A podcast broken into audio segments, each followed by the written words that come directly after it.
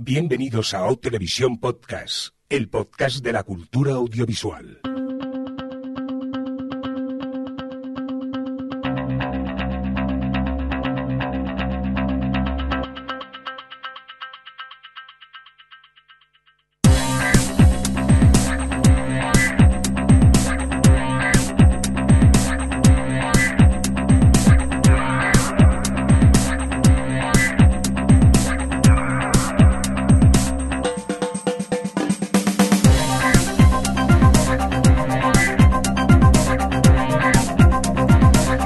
Tal? Bienvenidos y bienvenidas a Televisión Podcast, el podcast de la cultura audiovisual en esta nueva edición que estamos eh, grabando este 1 de diciembre de 2017, la 244, de hecho así en términos más televisivos, la S12E05.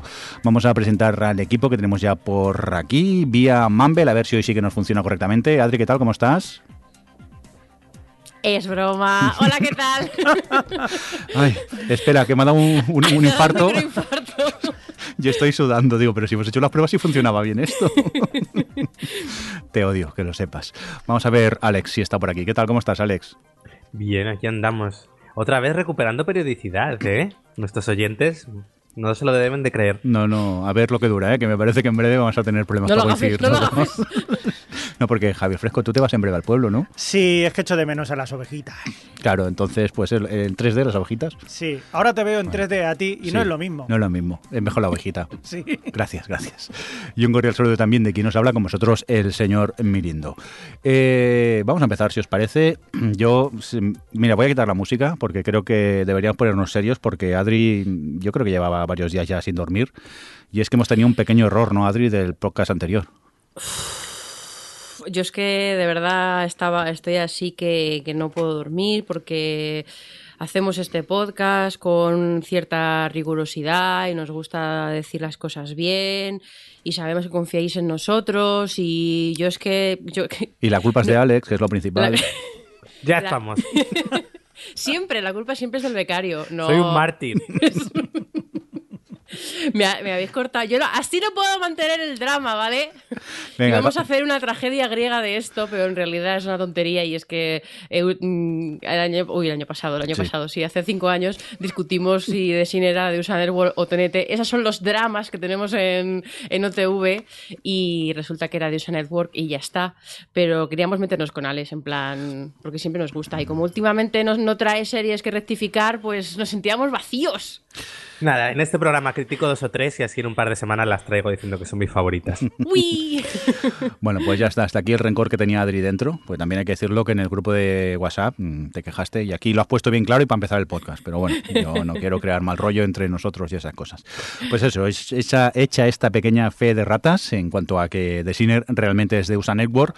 Que por cierto tenéis en Netflix aquí en España ahora mismo disponible, si no la habéis visto. Aunque creo que Adri contó que por culpa del final la serie pierde bastante, pero bueno, te- tenéis la opción de verla fácilmente. Oye, eh, vamos ya por, hombre, algo que creo nos va a hacer bastante felices a todos y todas, porque tenemos una ronda aquí de renovaciones felices, ¿no, Adri? Pues sí, porque mm, realmente como casi nunca hacemos ya mucha actualidad y nos vemos tantas series que al final nos ocupa todo el podcast, eh, desde que empezamos la temporada, que además empezamos con Sitches y todo esto, no hemos hablado de todas las series que nos molan y que se han renovado y que estamos felices por ello. Y entonces hemos hecho aquí una lista estupenda para, para compartir con vosotros las series que han renovado, que probablemente haya más renovaciones que no hemos añadido y tal, pero como son series que no vemos, pues nos importa menos, claro. Y, y ya está. Entonces, ¿cómo quieres que lo hagamos? ¿Me pongo ahí a decir las series a tope? Bueno, di la serie y si alguien quiere comentar algo, que lo diga. Que creo que como Discord funciona bien, hasta nos podemos interrumpir casi. Bueno, pues eh, empezamos con una, pues hace, hace muy pocos días. Espera, han espera, Adri, que, le pondremos un poco de, de emoción. Venga. Ah, vale. Uy, madre mía, qué pesar. Pero si estos son renovaciones, no cancelaciones. No, te- no el- tenemos más música. El caso es que mm, eso, que una de las más recientes ha sido The Good Place, que NBC la ha renovado por una tercera temporada. Así que estamos todos muy felices porque Sí. supongo que estaremos de acuerdo en que eh, la temporada 2 está siendo fantásticamente divertidísima.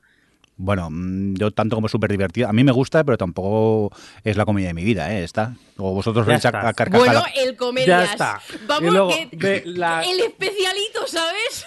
Se pone la típica CBS con risas de fondo y la pone como maravillosa. Luego, Pero no es un ataque, ¿eh, Eh, Mirindo? espérate que lleguemos a cosas que hemos visto y queramos Eh, destacar. Claro, espérate que una de las renovaciones es Sí. la segunda temporada, que, o sea, que la han renovado por una segunda temporada TBS de Guest Book, que es una que le gusta a Jordi, que... Pero de Guestbook está bien. A Javi le mola. Claro, A ver. es la comida de tu vida, es la comida de tu vida. Hombre, No, pero que está bien. Igual que The Good Place está bien, pero tú la has vendido como si fuera una comedia de reírse a carcajada y tampoco me río yo así con The Good Pues Place. en la, ¿De en Get la segunda temporada sí. de Guest La primera no. de Guest Book está bien, pero A ver, teléfono escacharrado. A ver si nos ponemos de acuerdo. Que hoy no hay delay con el Humble, pero somos nosotros, el Mumble, perdón. No nos hace falta en delay para, para no tener... Bueno, saltemos ya de, de Guestbook entonces, Javi. ¿Te gusta o no te gusta? Sí, pero prefiero The Good Place.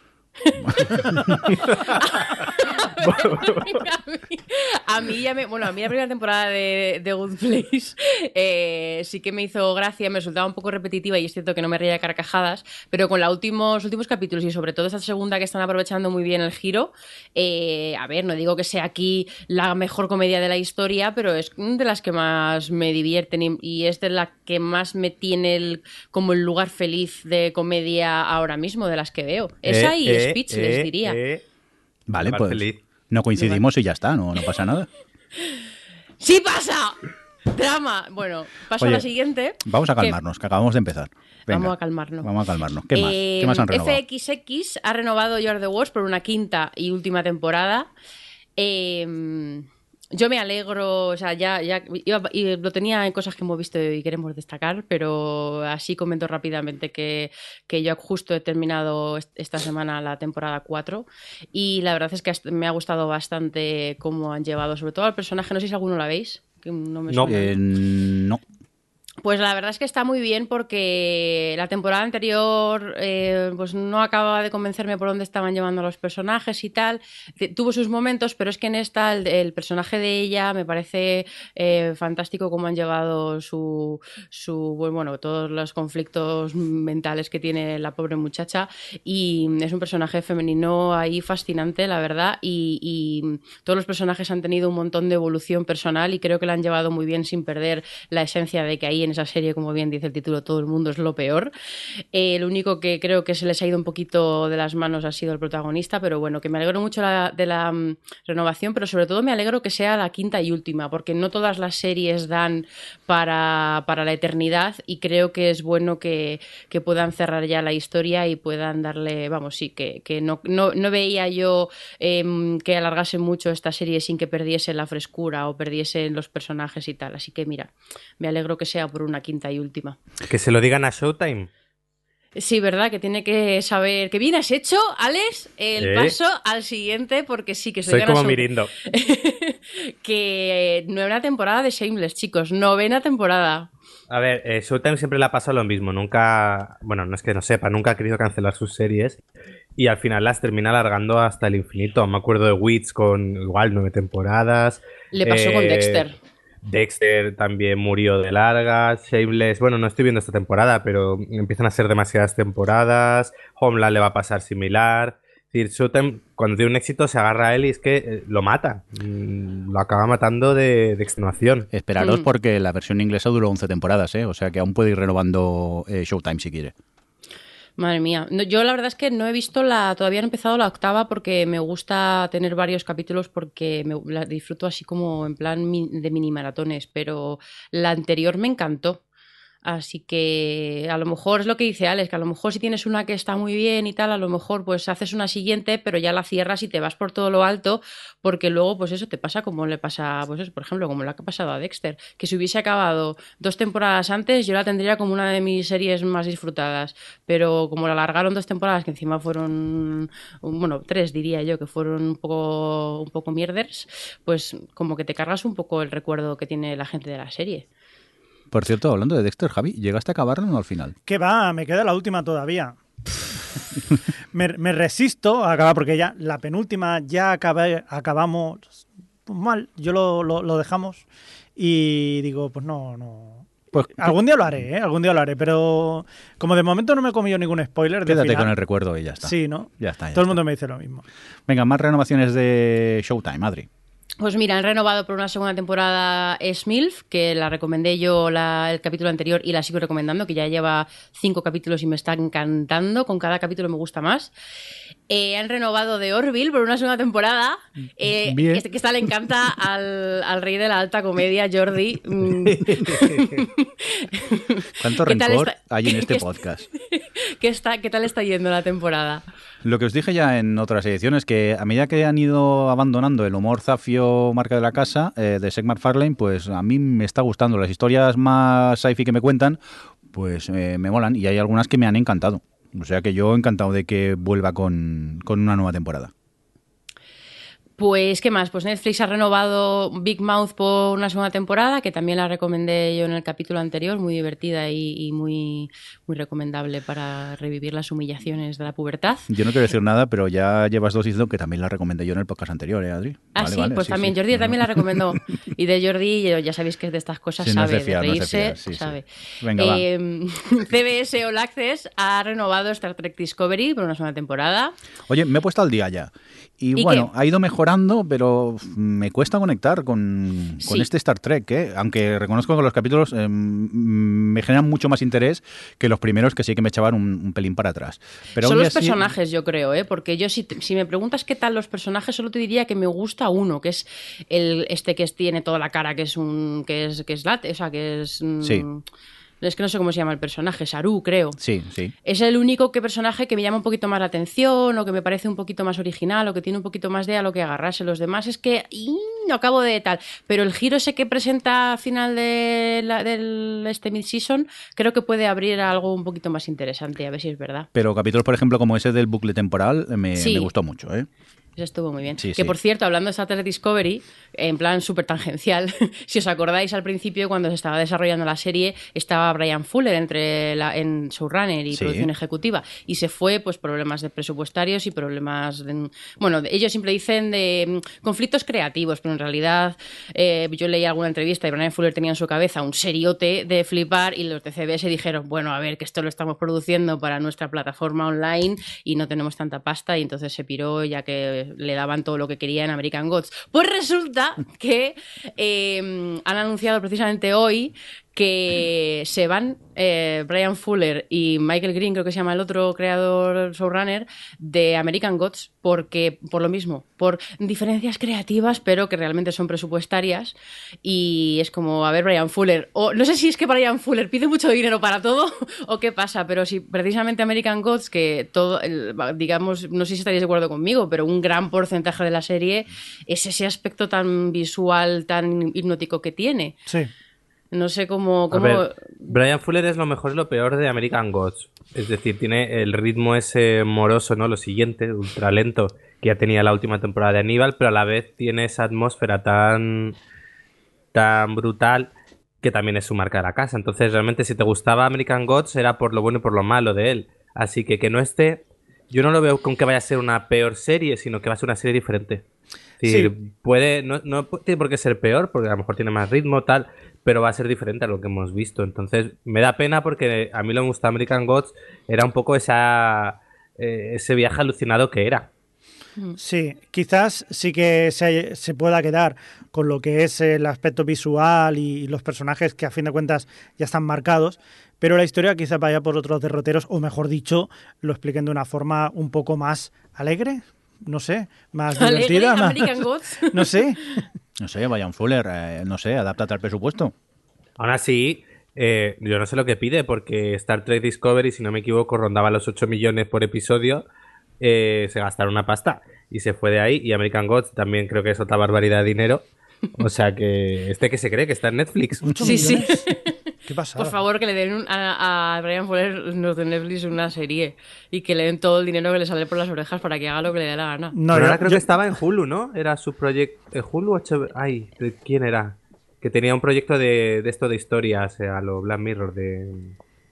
Ay, no me acuerdo ahora el nombre. Pero bueno, tenía, tiene un proyecto por ahí, es decir, que ha dejado uno para irse a otro. Yo lo traería, a Brian Fuller lo traería aquí a España, que se, se apañara con, con el presupuesto que hay aquí más o menos, a ver qué le sale. ¿eh? No hace falta Brian Fuller, realmente a cualquier yankee le traes aquí y le dices, toma, tienes 500 eh, mil euros para hacer este episodio y eh, allí flipan, ¿eh? Cuando se enteran de los presupuestos que tienen algunas de las series que, que compran la lata. O sea, tú le dices eso y te pregunta, bueno, esto para catering está bien, pero para la serie, ¿cuánto hay? efectivamente, efectivamente.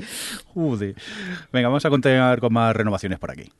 Bueno, me voy a quedar sin cosas que comentar luego, pero eh, FX ha renovado Better Things por una tercera temporada y maravilla, porque he visto justo estos días la segunda temporada que la tenía pendiente y me ha encantado. Me ha flipado la temporada. He vuelto a entrar en conflicto con el tema que comentamos de Louis y Kay, porque es el es co-guionista de prácticamente todos los capítulos y además algunos solo está acreditado él. De hecho, mi favorito de la temporada solo está acreditado él y volví a entrar ahí en este conflicto de separar al autor de la. Porque, claro, es que. En fin, bueno, no quiero volver a entrar en esto, pero, pero me, ha, me ha encantado la temporada, me flipa el personaje de Pamela Adlon, creo que tiene una sutileza para hablar de las cosas de, de las madres y de las familias y todas las niñas, lo bien que están escritas, es que me parece una serie, además que es una serie realmente muy peculiar porque son cosas como muy inconexas, es muy de cotidiana del día a día, pero a la vez son situaciones bastante particulares, pero se sienten como muy orgánicas todas, no sé, es como, es una serie muy especial, me ha encantado la segunda temporada, vosotros la habéis visto, ¿no? Yo llego tarde. Eh, A mí me, me llama la atención algo que has comentado, que es su estructura de capítulos, que no es un- la estructura al uso de introducción o desenlace, sino que de repente a lo mejor tienes siete minutos de algo que le sucede y Hmm. luego pasas al resto del capítulo es otra cosa.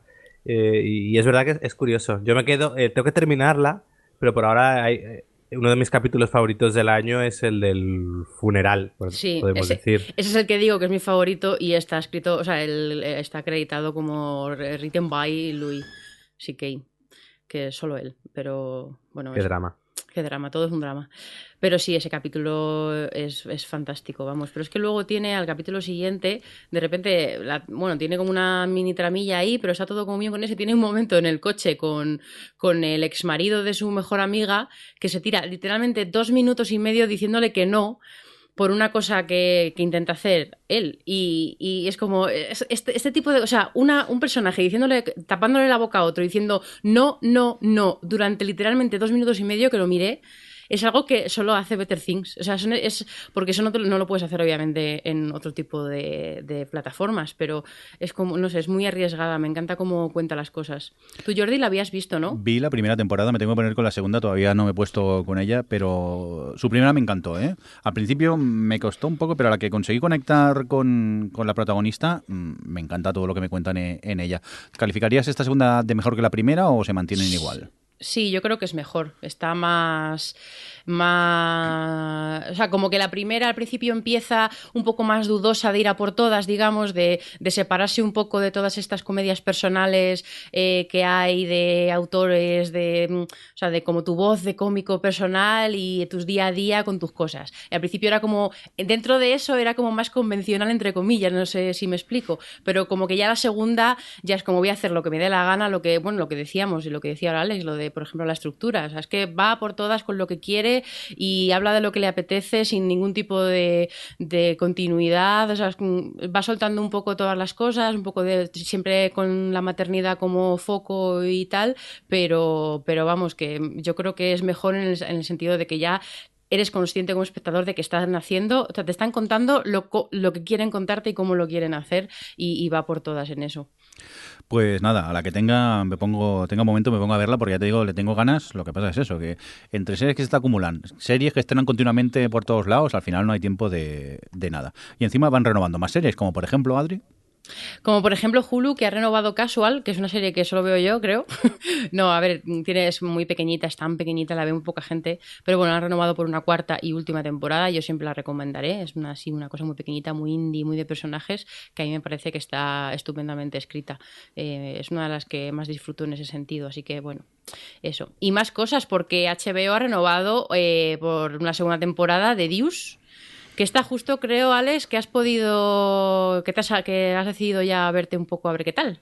Sí, a ver, era David Simon, me habías, me salté en su momento Tremé porque lo intenté, pero entre que el jazz no, no es lo mío bueno, es que no es nada lo mío, pues me echó mucho para atrás y al final nunca me puse con ella. Entonces tenía ganas de volver aquí a reencontrarme con él y, y aproveché. Y a ver, eh, hemos vuelto a la moda últimamente, ahora lo comentaremos, luego lo comentaremos, de los pilotos eh, eternos, que yo no sé esta moda por qué ha vuelto, que podría haber sido para siempre. Y de dos le pasa eso, tiene un piloto de, no sé, también son 70 minutos o tal. Y me costó, me lo puse, me costó un poco, entrar en lo que proponía, hasta que mm, llegaron las escenas, está en esta serie, bueno, está James Franco, que hace dos papeles, eh, y está Maggie Gyllenhaal. Pues eh, me atrapó la serie en la segunda secuencia de Maggie Gyllenhaal. Cuenta de qué va, para el que no lo sepa. Bueno, sí, en, en teoría, lo digo en teoría porque el piloto no va de eso. Eh, te cuenta el nacimiento de la industria del porno en Estados Unidos en los años 70.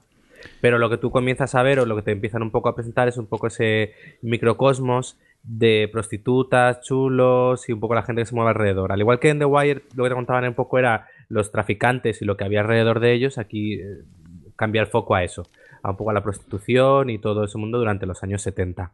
Entonces eh, es eso, Maggie Gyllenhaal hace el personaje de, una, de las prostitutas y es que, no sé, fue en su segunda secuencia eh, tiene una presencia y había una tristeza en la mirada de su personaje que contaba tanto que ya a partir de ese momento entré en lo que me contaba y he de decir que me ha gustado mucho. Pero que nos puede hablar bien de ella es Mirindo, que la ha visto entera. Sí, yo eh, la devoré, empecé a verla y creo que me duró tres días. Eh, tampoco son muchos episodios, lo que pasa que sí que lo que dices tú, que el piloto es, es largo y son una hora y algo. Pero bueno, eh, he de decir que a, a mí los primeros episodios me, me, hipnotizaban porque lo que te cuentan es la manera que tiene David Simon de escribir me encanta, pero era como todavía me están introduciendo personajes, me están presentando, pero no sé muy bien de qué va.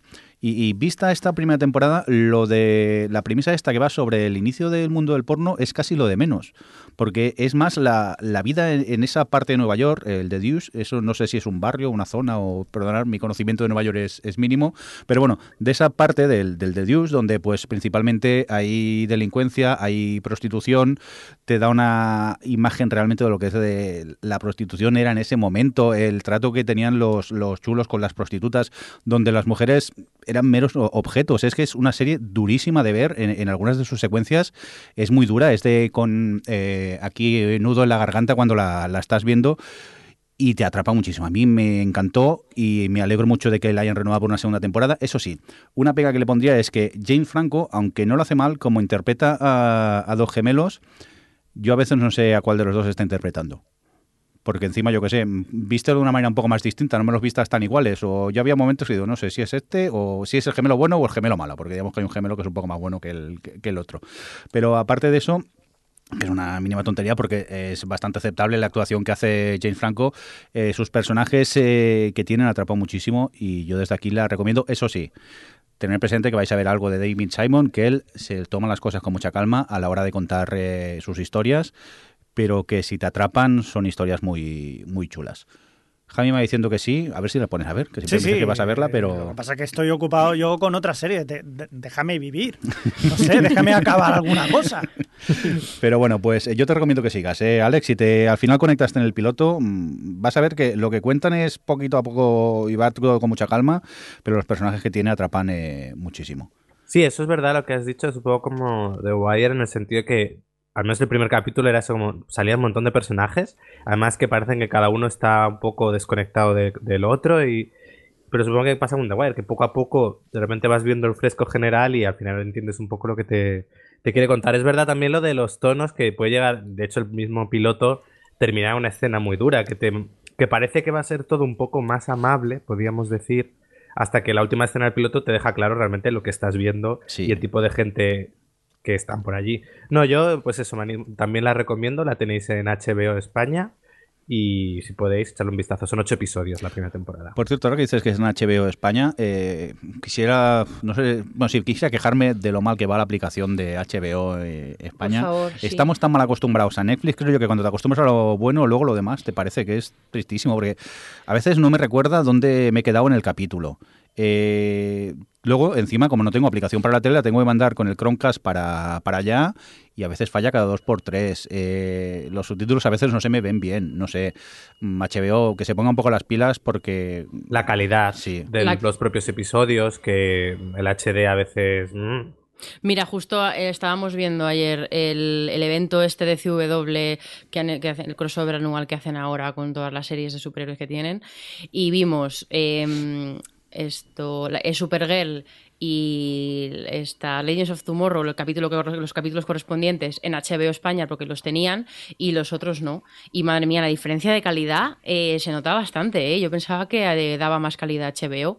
Vamos, porque a lo mejor ves, yo veo algunas cosas, por ejemplo, Better Things la he visto en HBO, pero a lo mejor no me ha llamado la atención en esa serie, pero cuando lo, puedes comparar así de forma tan directa, se nota bastante. Pero mira que yo no soy nada, o sea, que tengo bastantes quejas con respecto a Netflix, pero no tanto por la, o sea, por la interfaz en sí, sino por cómo funciona todo el sistema de recomendaciones y todas las cosas que ves y tal, eh, porque no, no me gusta no poder encontrar las cosas que quiero, pero eh, por lo menos eso, tienes lo básico que es poder tener tu lista de series guardadas o que te recuerde lo que estás viendo y, te- y lo primero que te sale al principio es continuar viendo las que estás viendo tal, que en Sí. HBO no tengan ni siquiera eso, yo tengo que ir, cada vez que iba a ver Better Things tenía que entrar en el buscador y buscarla a propósito, yendo ahí con el teclado ese horrible, porque eh, no había forma de encontrarla en ni siquiera ninguno en la sección de series o bajando un poquito, no, no, es que está escondidísima, escondidísima.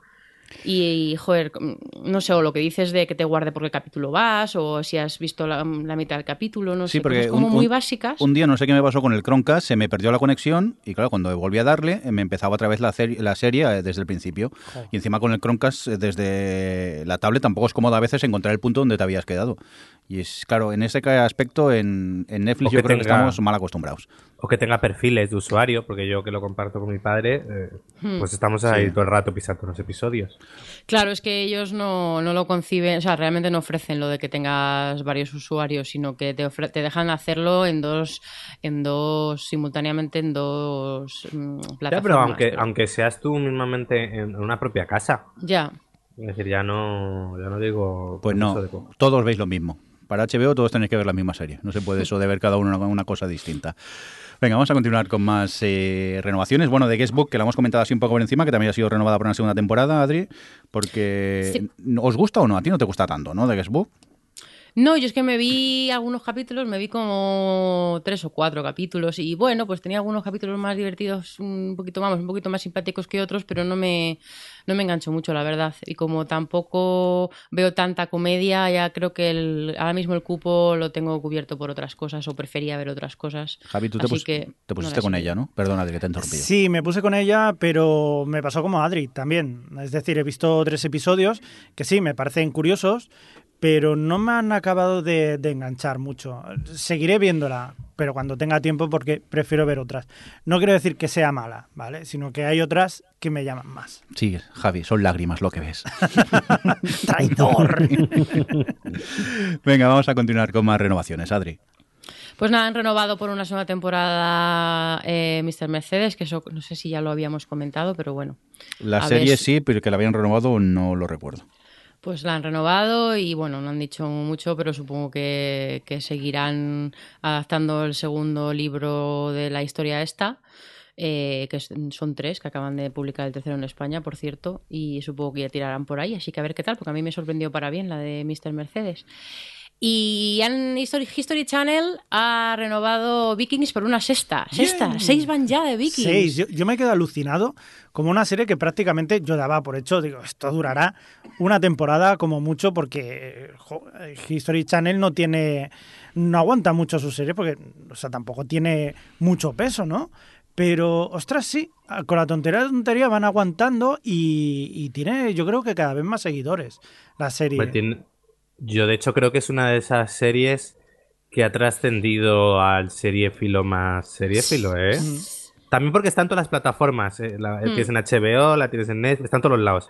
Pero es verdad que yo creo que es una serie que conoce muchísima gente. Sí, Sí, totalmente de acuerdo con Alex. ¿eh? Ahora mismo hablas con gente que, que no está tan. bueno, a lo mejor, pues a ver, vamos a diferenciar. Ahí están la gente que vemos Better Things y estas cosas tan pequeñitas que, como no estés súper atento a las cosas que estrenan, no, no conoces. Y luego las que ve el gran público y Vikings, ya hay mucho gran público que, que la ve y que la comenta y que, ay, la temporada de Vikings, no sé qué. O sea que sí que es verdad que ha conseguido ahí algo que, con- que consiguen muy pocas series en realidad. Mm, crecer, crecer dentro de, de- de- de todo el panorama, o sea que es mucho. Con todo, lo, con todo lo que hay, además. Sí, sí, sí, sí, sí, sí. Javi, ¿tú qué la ves? ¿Cuánto tiempo ha pasado ya dentro de la serie? Uf, eh, pasar han pasado. Lo que pasa es que la forma de enseñarte las cosas es un poco distinta, porque narrativamente te, te lo van contando como si hubiera pasado todo en, no sé, 30 años, pero verdaderamente todo lo que te cuentan sí que tiene una base que sí que pasó de verdad, pero pasó en 200 o 300 años. Solo que esto te lo condensa todo y más o menos te lo va haciendo con esa saga familiar que tiene ahí puesta. Pero verdaderamente está muy bien. Hay que decir también que acaba de empezar la, la quinta temporada y, y bueno, no sé, o sea, por dónde nos llevará, porque han cambiado muchas cosas y la verdad que sigue estando interesante. Javi, Mirindo, ¿tú querías decir algo? Una pregunta. Yo es que creo que solo vi los dos primeros. ¿Han mejorado en cuanto a presupuesto o las invasiones aún son seis vikingos y seis No. enemigos? Por eso, te- por eso estaba diciendo que es una serie que ha crecido, porque a medida que, que han ido pasando las temporadas y que ha tenido más audiencia, han ido aumentando también pues esos, eh, pues esos escenarios y cada vez tiene más, más vikingos. ¿Vale? y Vale. sí, sí, sí, está muy bien. Pues nada, nos alegramos por esta sexta temporada que va a tener Vikingos. ¿Y qué más tenemos aquí? Eh, Esto es de hoy mismo, ¿no, Adri? Sí, bueno, ya sabía como que había, se había comentado que seguramente había segunda temporada y tal, pero bueno, finalmente se ha confirmado que Mindhunter va a seguir y tendrá una segunda temporada, así que una estupenda noticia porque ha sido una de las, una de las series del año, ya la comentamos por aquí. Sí, yo creo que no lo habíamos acabado. Yo no lo había acabado de ver cuando lo comentasteis, pero mm, totalmente de acuerdo con todo lo que contasteis. Una gran serie. A mí me encantó. Yo debo decir, Me parece un rollo. sí, o Bueno, y hasta aquí la participación de Alex en el podcast. Eh, hasta dentro de dos semanas Que le encante. Apunta en nuestra agenda de agravios Sí. cuando el capítulo y el Sí, minuto para cuando dentro 31, de un año, cuando la 23. vea y le encante, exacto. eh, poder recuperar. Voy a hablar con nuestro archivista José Izquierdo. José, Eso. apúntanoslo, por favor. Yo debo decir que eh, tengo muchos amigos que les gustan mucho el rollo de crímenes y todo este tipo de cosas. Ah, qué bien. Sí, bueno, a ver, cada, cada uno tiene su, ¿no? su, Sus su gustos, hobby, sí, sus sí. gustos, claro. Y, y sí, le recomendé, a la, le recomendé la serie y me decían, bueno, pero es que de estos hay muchos, seres policíacas, que no sé qué. Y se han quedado fascinados. Les Claro, ha porque encantado. es que no hay mucho de eso. No hay. O sea, sí, ahí estaba la cosa con lo que habíamos hablado. Es decir, la serie, como seres policíacas, hay mucho. Como te lo cuentan, y eh, de lo que te cuentan muchas veces se ha hablado, pero como te lo cuentan, muy pocas. Entonces, es, es- es una cosa totalmente novedosa, o, o por lo menos que nos alegramos mucho todos. Pues nada, ahí tenéis eh, Manhunter, que encima está a golpe de clic, que lo tenéis en Netflix, o si en un clic lo tenéis ya disponible. Y en Yo, 4K. Antes- antes- 4K. Una cosa, Javi, eh, que te has quedado flipado con un programa que presenta Sí. Mario López, ¿no? Sí, sí, sí, muy loco, muy loco. ¿Qué- qué ha pasado? ¿Os acordáis de Mario López? Mario Sí, López. Salvados por la Campana. El de Salvados por la Campana, ¿no? Bueno, pues eh, el hombre está ahí haciendo sus cositas en televisión y todo eso, y ahora pues eh, va a presentar un programa de televisión en la cadena CBS que, bueno, quizás a todos os conozcáis más o menos eh, en qué está basado, que no es otra cosa que la app o juego Candy Crush. ¿Qué dices? Sí, amigos. serio? Sí. Pero ¿y qué haces? Coge, eh, que hay un panel con, con caramelos gigantes. No lo sé, no lo sé. He intentado mirar, sí que hay, hay vídeos en YouTube que sale él con un fondo de colorines y, y esto, pero no cuentan nada y estoy muy flipado porque no sé lo que será ese juego, pero tengo que verlo. Un juego de Candy Crush donde hay concursantes que jugarán con, no sé, con caramelos, con... Bueno, no sé, pero yo, si me permitís, voy a llamar a una amiga que es campeona mundial de Candy Crush, porque Buah. ella es la que ve las obras. Yo no sé si lo sabéis en el Candy Crush, pero cuando llegas a los, ulti- a los últimos niveles, se ven obras dibujadas. Y ella está siempre no, me, por esos me niveles. cansé. no Creo que yo llegué al 100 o así. No, ya no, nunca seguí. ella va por el 2000 no sé cuántos ya. Mod- ¿Qué? ¿Hay 2.000 niveles? Sí, sí, cada día, cada semana van poniendo como más, más episodios o más partidas de esas, más niveles, perdón, y ella siempre está por encima de las obras, ya casi llegando al, al final. Sugar. Sí, sí, campeona mundial de Candy Crush. Madre mía. Venga, eh, nada, habrá que estar atento a ese programa, Sí, habrá sí. que investigar a ver si corre por YouTube Sí, algún- creo que se, alguna se- cosita. se estrenó en verano, o sea que tiene que estar por ahí para verlo. Supongo que lo que has visto, Javi, es que la habían renovado, ¿no? Ah, no lo sé. no en la lista sé. de renovaciones. Bueno, que por cierto, a propósito de la lista de renovaciones, que ya no tenemos más, si queréis ver, eh, por si hay alguna que os interesa, en Metacritic eh, hay un apartado, en metacritic.com, que las tienen todas las, las que han renovado, todas, hombre, claro, eso lo incluye Estados Unidos, pero bueno, que tiene una lista con todas las series y te ponen qué estado están y además tiene una especie de log al principio en el que mm, te lo pone, está como la actualización por fecha, o sea que se puede ver muy fácil cuáles son las últimas que han añadido. Y podemos dejar si eso yo en el en el No. blog un enlace o algo. No, pues no. No, Adri, no, no. No lo vamos a hacer por la propia salud de los eh, de nuestros oyentes, porque eh, yo he entrado, vale, he entrado, y me parece que como yo habrá mucha gente que como entres ahí no sales. O sea, es una especie de procrastinización absoluta y posiblemente si te pones a ver mm, listas. Sí, y dices que es peor que ver vídeos relacionados de YouTube. Sí, pero es que de encima te llevan, te pueden llevar a otros vídeos. O sea, en serio, yo no sé por qué entré y cuando me di cuenta habían pasado dos horas. No sé Pues qué yo voy a mirar. Yo voy a mirar si me ha renovado el exorcista, porque luego Adri me viene y me engaña. A ver, control F. Venga, Exor- por sí, de Exorcist. Exorcista. ¿Qué, Adri, qué sabemos? ¿En Por directo? cierto, el ¿Sabemos algo? exorcista está en Mm. Amazon, que la he visto, Sí, A ver si y me está ahí para verla, y la voy a ver. Está en HBO. está en HBO, también. Bueno, pues en Amazon también, y la voy a ver, Alex. Pues yo me vi 5 o 6 y no conecté con ella, para nada. No pone nada de Sí. The Exorcist todavía. Oh, Oh, Está eso, vacío, Me la van a cancelar. No, o que la han renovado y Adri no lo sabe, que también puede ser. También. piensa en positivo. Venga, vamos a continuar con más cositas. Eh, Sí, yo quiero sí. comentar una cosa, ¿Qué así un, un poco por sorpresa. Pues resulta que teníamos, tenía pendiente hablar sobre una plataforma más que ha llegado a España de televisión, porque como tenemos pocas, tras Netflix, HBO, Amazon, Filmin y alguna más que me dejo, ha llegado Sky TV a España. ¿Cierto? Y nos han dejado, eh, nos dieron un código para poder probar lo que es la plataforma y ya he podido trastear con ella. Y nada, pues era para comentar un poquillo, eh, por si no la conocíais, eh, comentar un poco qué es lo que ofrece, qué tiene, qué cosas me han gustado y qué cosas así he visto un poquillo más, un poquillo peores. en primer lugar, tendría que decir que mm, Sky- hay que entender Sky TV no como otro Netflix. Eh, es más, funciona realmente es casi como un agregador de canales, un poco podría ser como una versión barata de tener lo que era un Digital Plus en versión streaming casi, porque lo que ofrece es una serie de canales, en concreto, a ver, los tengo aquí un poco listados, pues son Fox, Fox Live, TNT, eh, Comedy Center, Calle, eh, Calle 13, Sci-Fi, TCM, History Channel, National Geographic y un par de canales de niños. Y lo que ofrece son esos canales para que los puedas ver en directo y los contenidos que emiten esos canales para que los puedas ver un poco más a la carta. ¿Qué sucede? Que hay partes de esos contenidos que están más tiempo, por ejemplo, he visto por aquí que tienen todas las temporadas de, de Walking Dead, la serie está de buena conducta, tienen las dos temporadas, pero luego muchas de las series que tienen eh, le pasa un poco esto que también sucede, por ejemplo, para la gente que tiene Movistar y puede y ve las series en Zombie, que tienen un periodo de, en el que se le ha cedido los derechos para tenerlos en distribución digital Mm. y terminado ese periodo la serie desaparece. Ah. Y de hecho la propia aplicación te va avisando, quedan 16 días para que el capítulo desaparezca. Eh, esto es Sky TV, puedes verlo, tiene aplicación para algunas televisiones, no para todas, tiene aplicación para tablet, para mm, tanto Android como iOS, para teléfono. Y luego tiene de hecho un, un aparatito, se llama Roku TV, que es como una pequeña cajita eh, que la conectas a la tele y con un mando a distancia y puedes conectarte también a, a lo que es Sky TV. Eh, y de esa forma, pues eso, verlo en la tele. Ofrece calidad HD hasta 1080, no llega aún a los 4K.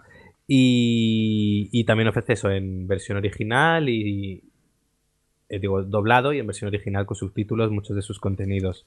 Eh, entre lo que tienen, pues bueno, aquí, claro, ¿qué pasa con el contenido que tiene? Pues que depende realmente de los, de los canales que lleva, entonces depende de las últimas series que haya- hayan estrenado, pues eso, Fox, TNT y demás, pues ahí se pueden encontrar sus series. Así, pues echando un vistazo a las más llamativas, pues por ejemplo están, a ver, las más premiadas aquí lo tengo delante, pues cosas, mira, Vikingos, que están en todas las plataformas, eh, The Bang Theory, Rick and Morty, This Is Us, Ley Orden, Hawaii Five-O, NCIS, The Americans, eh, American Horror Story, eh, Héroes, mira, está Héroes, Bien. Pero ya lo hemos visto. eh, South Park, bueno, así entre otras. Es decir, tiene, tiene series, eh, pero son más eso, lo que va poniendo estos canales. Estuve trasteando un poco la aplicación, me funcionó bien, es bastante fluida.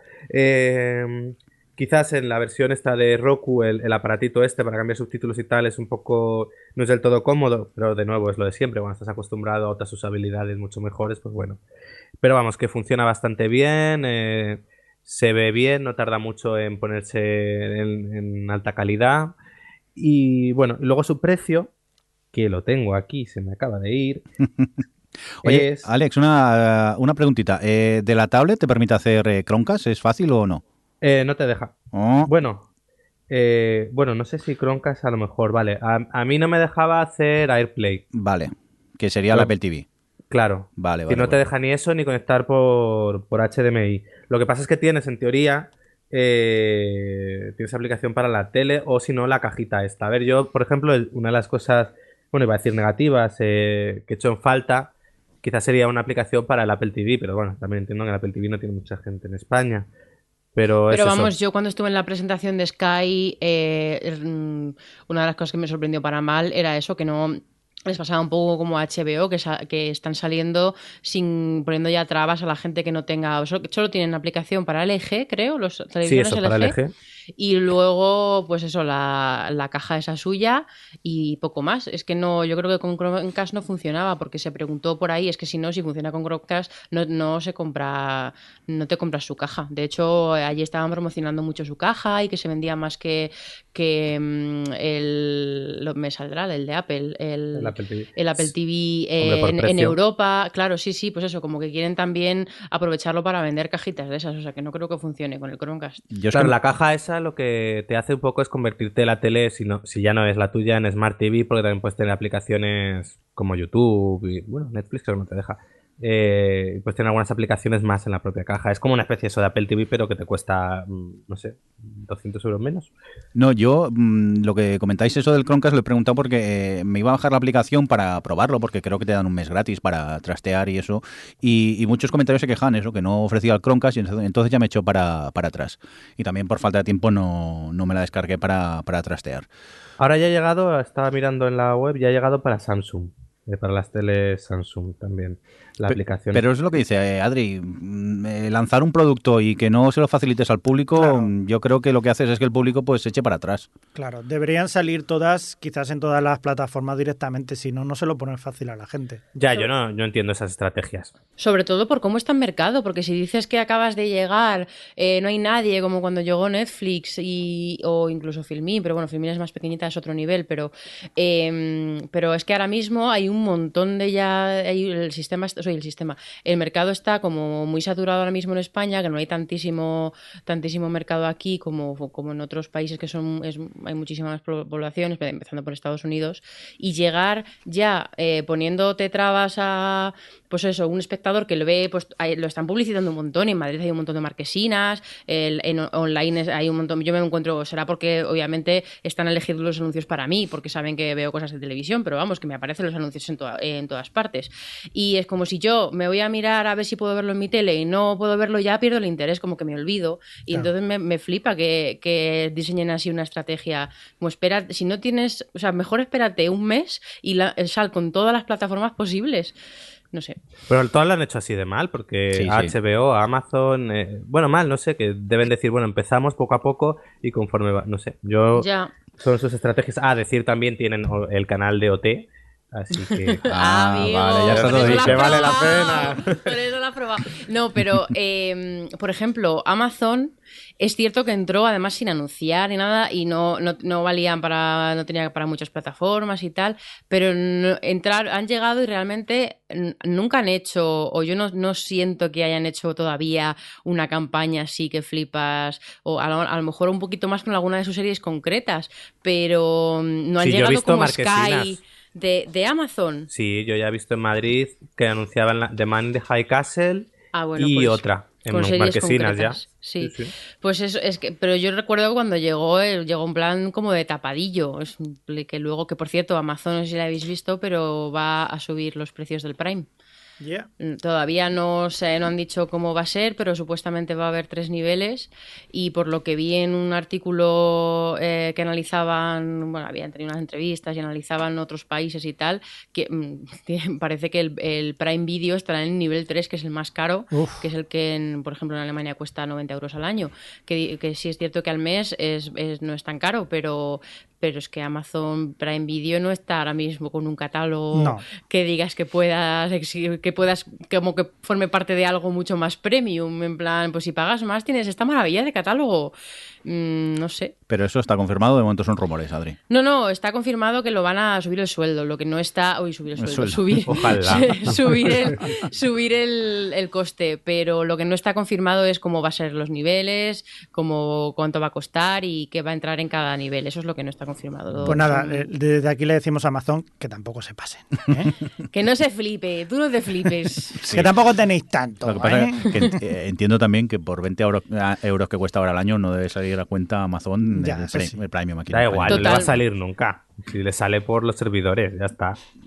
Oye, por Amazon realmente lo que hace es reventar los mercados y, y- y luego están felices. bueno, eh, va, directamente al grano. Eh, Alex, ¿contento con el Skybox o qué? Quizás no es del todo para mí porque yo no soy tanto de seguir los canales, pues eso, de los Fox, TNT y demás, no soy de seguir estos canales, pero si te llama la atención las series que echan ahí y te gusta seguir un poco estos canales, es una opción bastante buena y a un precio muy ajustado porque son 10 euros al mes, además sin permanencia ninguna, para poder eso, tener al final son 2, 4, 6, 8, 10, 12, 13 canales, que puedes ver series, programas... eh, si Es un lo que poco gusta, alternativa a Movistar, ¿no? Eh, Sí, pero sí, muchísimo más barata, así que además tienes un primer mes de prueba gratis que os podéis probar, ver si os gusta y ya ahí decidir. Pues eh, nada, hasta aquí este pequeño comentario de- del Skybox que eh, eh, dejaron probar a Alex durante unos días. Y nada, agradecerles a la gente de Sky que se pusiera en contacto con nosotros para poder probar el, el aparato. Y bueno, pues eso, hasta aquí esta opinión que nos ha dejado Alex, que, que fue el que fue rápido y se quedó con el aparatico. Vale, pues entonces la siguiente prueba me tocará a mí. Eh, yo pruebo Sí. jamones tranquilamente gratis. Me parece correcto, Javi. Vale, me A podéis enviar y ya los pruebo yo, os digo. Y otra vez me he quedado yo el último, no sé cómo me lo hago siempre. Esto no puede ser. Oye, venga, vamos a continuar con más eh, cositas.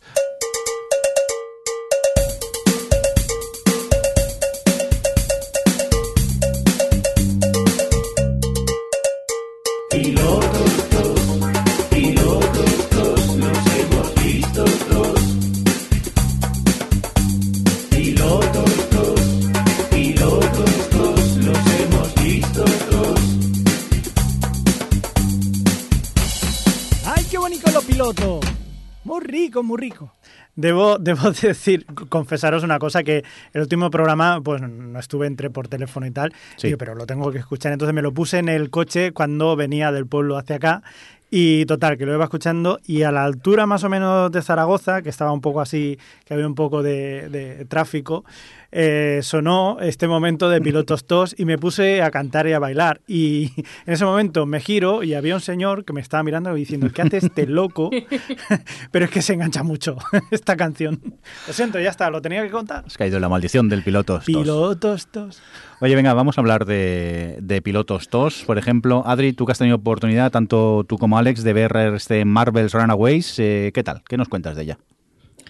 Bueno, pues eh, Runaways es otra serie nueva del universo de Marvel que esta vez está eh, producida por Hulu y, mm, y bueno, es el, el- los creadores son Stephanie Savage y John, y John Schwartz, que si no voy mal era el de OC, ¿verdad? Sí, que además tiene ahí, se nota, se nota.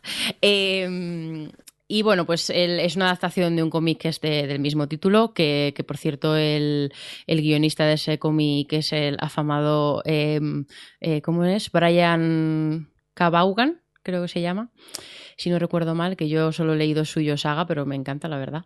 Y, bueno, pues aquí los protagonistas son seis adolescentes, que todos de familias bien, que menudas casas y menudos coches que se gastan los niñitos. Y básicamente, pues están ahí en plan, bueno, hubo, como eran muy amigos cuando eran más pequeños y tal, pero tuvieron un, como un evento trágico que les separó y ya como han seguido cada uno con sus, con sus rollos y tienen, son muy, muy distintos los seis. Y.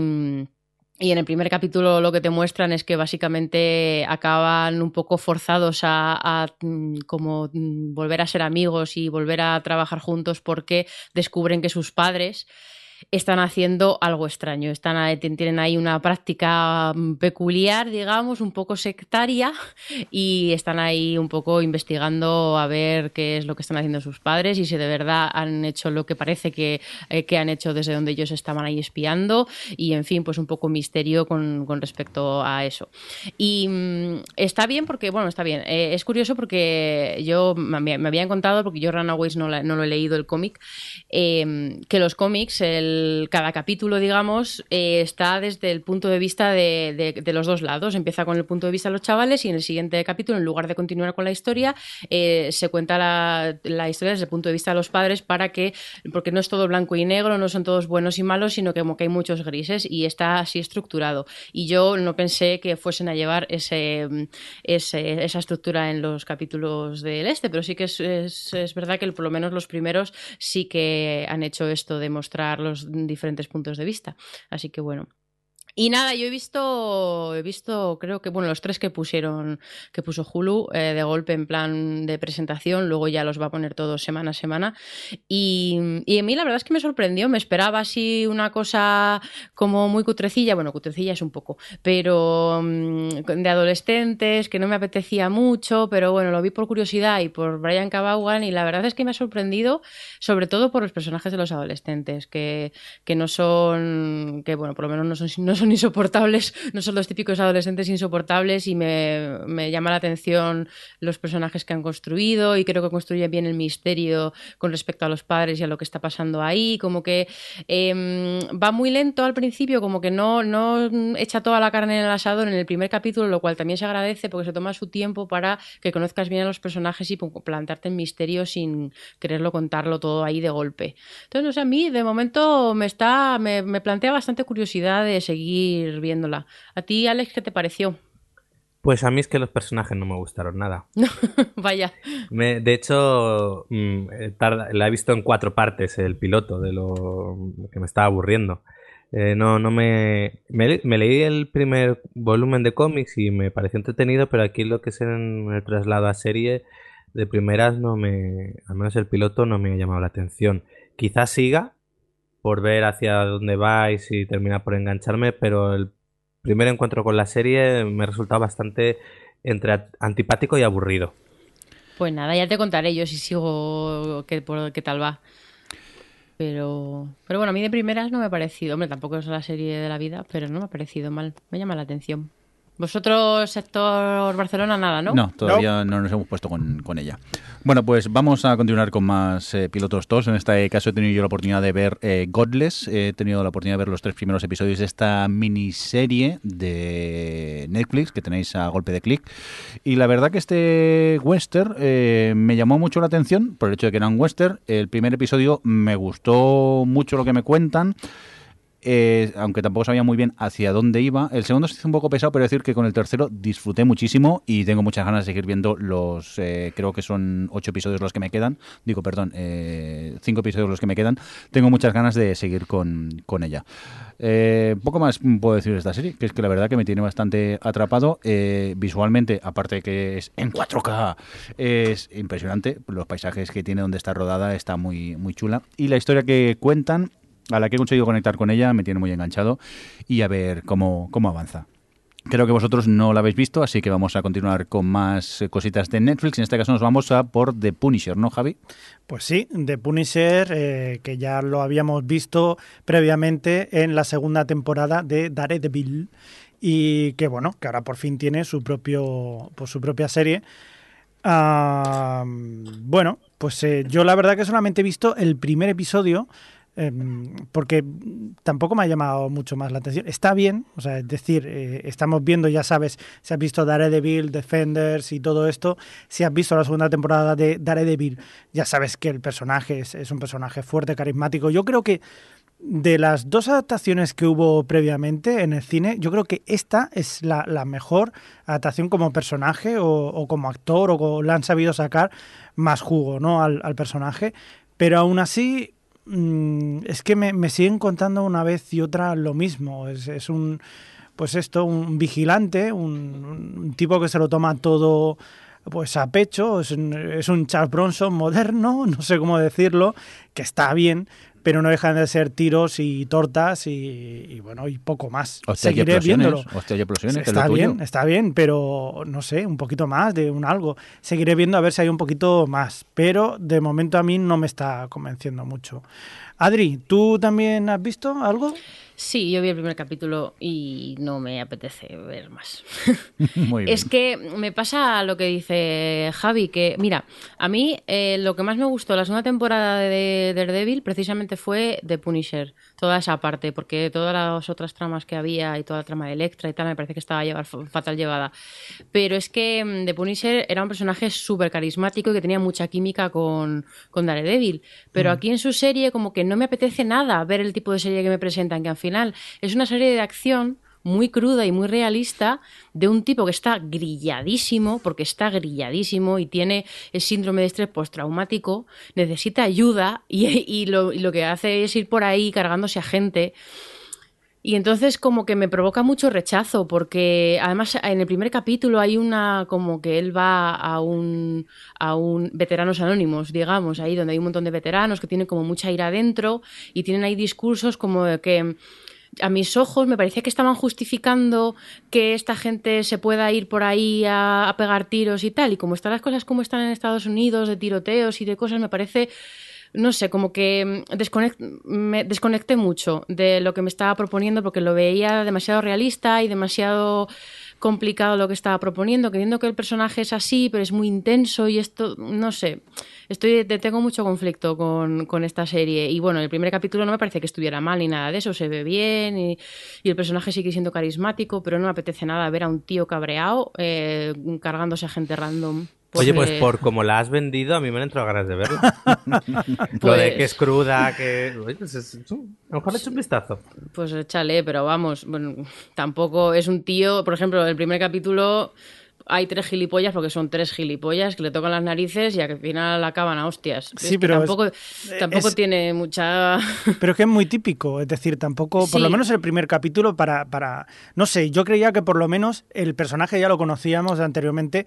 Yo creo que deberían haber entrado más por faena, pero, pero bueno, el primero es como un personaje, o sea, como un capítulo episódico de estos que si me vas a hacer todo el rato lo mismo, igual no necesito seguir viéndolo.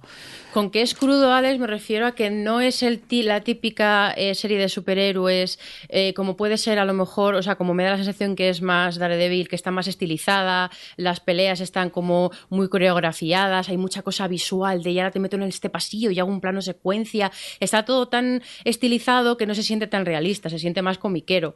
Y The Punisher no es así, también porque, bueno, el personaje se presta más a ello, entonces es como más, más realista, más crudo en ese sentido, en el sentido de que no está tan estilizada y no es ese tipo de, de, de serie de cómic. Pero, ¿sabes? Porque Iron Fist lo ves y menudo cuadro, pero esto es pues más realista. Pero es que, no sé, no me, no me apetece mucho, la verdad. Yo, yo, por eso lo que digo, que no es que esté mal, no es que no me haya gustado, sino que no me apetece. No me apetece ahora mismo ver ese tipo de serie para nada. Así que de momento yo la dejo en pausa, seguramente. Muy bien, pues vamos a continuar con más series y Adri va a decir el título porque este es uno de esos títulos hechos expresamente para que me equivoque yo. Así que ¿de pues, quién nos quieres hablar? A ver, pues quiero hablar de The Marvelous Mrs. Maisel, que además siempre digo Masiel y es Maisel.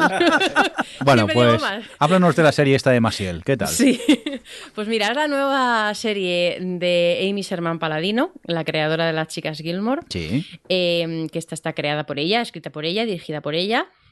eh, todos los capítulos. Bueno, creo que algún capítulo lo ha dirigido su marido Daniel Paladino, pero bueno, esta es full Amy. Y mm, la protagonista es una mujer que es una, mm, una, ama de casa judía muy entregada a su matrimonio, que es, bueno, es, en, a finales de los años 50, y es mujer de un, de un tipo que quiere ser comediante, que bueno, que tiene su trabajo de día, que por la noche se va a un local que hay ahí en, en Nueva York y, pues bueno, hace su rutina de monologuista y la gente se ríe y él pues tal. ¿Qué pasa? Que, mm, bueno, pues ella en todo momento te la presenta como una ama de casa de estas de los años 50 de catálogo, es súper guapa, se, se levanta todos los días media hora antes que su marido para, para maquillarse y peinarse y volverse a acostar para estar perfecta cuando él se despierte, le cocina todo, le apunta todos los chistes que funcionan cuando está en el este, vamos, está completamente dedicada. Se mide todas las semanas para comprobar que sigue estando buena, digamos, en fin.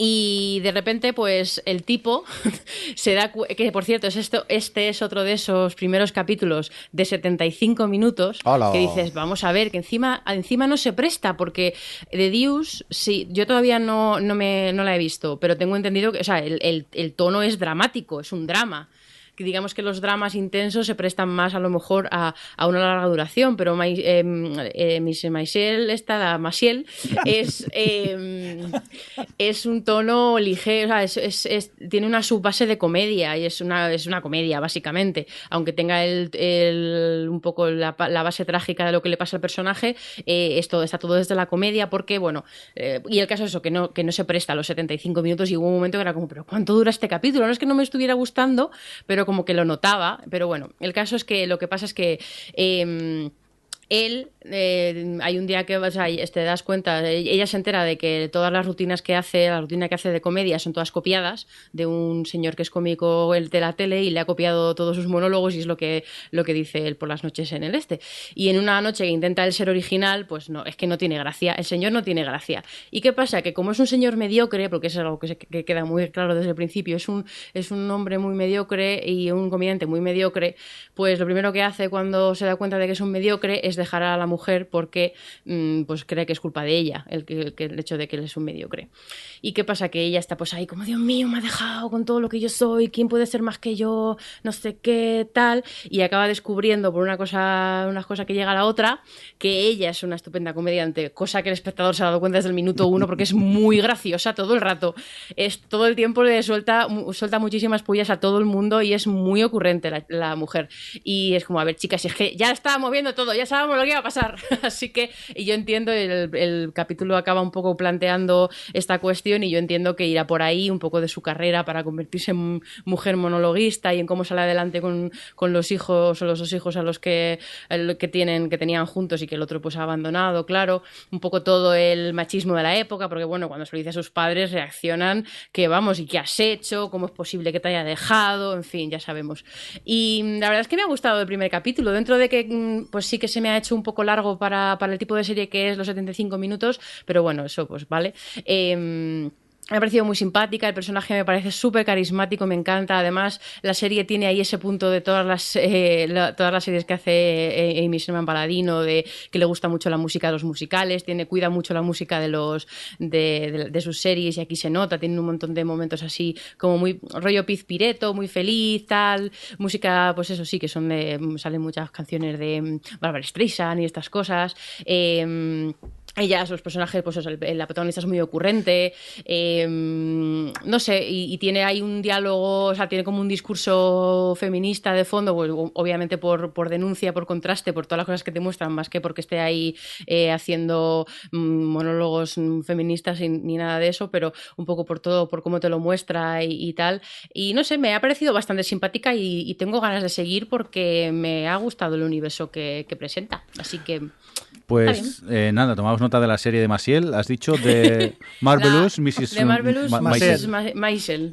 La, serie de Maciel para nosotros. Está en Amazon, está súper escondida. Así que yo digo que pongáis Maciel en el buscador y seguro que sale. Maciel no, Maisel, ¿no? Maisel, sí, sí, Maisel. Bueno, pues eh, vamos a continuar con más cosas y nos vamos a cosas que hemos visto y queremos destacar. Vamos para allá. Cosas que hemos visto y queremos destacar. Cosas que hemos visto y queremos destacar. Cosas que hemos visto y queremos destacar. Cosas que hemos visto y queremos destacar. Venga, pues eh, vamos a por cosas que hemos visto y queremos destacar y vamos a empezar con Alex que está lleva un ratito callado. Venga, pues yo voy a hablar de cine. Venga. ¿Y qué has visto? Pues a ver, últimamente han estrenado unas cuentas de superhéroes, porque tenemos superhéroes en la tele, superhéroes en el cine, superhéroes en todos lados. Y nada, pues vi la, Liga de la Justicia, que, que- que me pareció un desastre absoluto, básicamente. Iba yo con mi ilusión, porque yo reconozco que las pelis de DC, Batman contra Superman, eh, El Hombre de Acero, las considero fallidas, pero a la vez tienen cosas interesantes. Me parece que son pelis que intentan contar algo, fallan, pero al menos lo intentan. Dices, bueno, oye, mira, ahí está Green el- Lantern, ¿te gustó también? Sí, bueno, pero ese es otro DC. y ahora el último, que decías, bueno, son pelis que es como el típico chaval de clase que ves que estudia, estudia, luego suspende con un cuatro y medio y dices, venga, la prueba al 5, porque el chico lo ha intentado. Pues eso me pasaba. pero ¿qué ha pasado? Que la Liga de la Justicia genial lo ha intentado. La Liga de la Justicia se ha... Bueno, tiene varios problemas. Un- uno de ellos es que eh, está a medias entre dos tonos. Se intenta el tono que tenía antes de C y luego por otro intenta seguir el tono más ligero de Marvel y más intrascendente. ¿Y qué pasa? Que al menos Marvel, cuando es ligera, al menos es divertida y, y te funciona, aunque se te olvide, nada más sale el título de crédito. Eh, pero es que aquí se queda a medias. Ni es eh, muy divertida, ni te cuenta nada. Y luego tiene algo que, que me horrorizaba muchísimo, que es como en una peli de estos presupuestos tienen efectos especiales tan desastrosos. Ya no hablamos solo de, del bigote de Henry Cavill, porque para quien no lo sepa, Henry Cavill tuvo que eh, rodar unas escenas extras cuando estaba haciendo la última Misión Imposible en la que llevaba un bigote y no le dejaron afeitarse. Entonces lo han eliminado digitalmente. ¿En y bueno, serio? Yo he visto algunas fotos de, de- de las escenas esas y madre mía, es que no es Henry Cavill, es un No. señor con un, con un labio gigantesco. Como el de Shrek, es como, Sí. como la boca de Shrek, de repente ves al actor y como dices, ¿qué, qué ha pasado aquí? Claro que si sabes qué es lo del bigote lo sabes, pero si no tienes que quedarte todo loco diciendo que le ha pasado al actor, le ha dado una embolia o, o- o algo y se le ha quedado ahí rígida la cara. Es eh, terrible. Entonces, entre eso, los efectos especiales generales que son eh, la nada. Luego, algo que de lo que adolece mucho, y esto le pasa a todas, el cine de superhéroes en general últimamente, es un villano de pacotilla. Es, Hmm. A ver, una peli de superhéroe, al final es lo de siempre. Un superhéroe, eh, cu- cuanto mejor es, es cuanto mejor es su villano al que se tiene que enfrentar. Y aquí es, bueno, es la risa, no tiene nada. De hecho, no hay ni épica ni nada en el final, porque están luchando todo eh, eh, en una ciudad abandonada, en la que no hay nadie, no hay gente, no peligra nada. Vamos. eh. sí, sí, lo único que hay, y, y- y- es lamentable, es que al principio de la peli te, te presentan a una familia de cuatro personas que no sabes muy bien qué pintan, te los van contando algo así como durante la peli, te van poniendo alguna escena suya para que al final son los únicos que están en el sitio donde todo sucede. Para que sientas como de algo de ahí les va a pasar algo, o cosa que no, que no te da igual. Vamos, lo que más me fastidia es que me fui a tomar por saco para poder verla en versión original y pantalla grande. Luego me volví en taxi, la maldita película me debió costar 30 euros entre las palomitas, el cine y el taxi, y no me gustó. First world problems. Sí, sí, sí. Pero sí, anda que. Menudo desastre. Así que dije, voy a resarcirme. ¿Y qué hice? Me fui a ver Thor. Ah. Pues bueno, pues, ¡Buena suerte!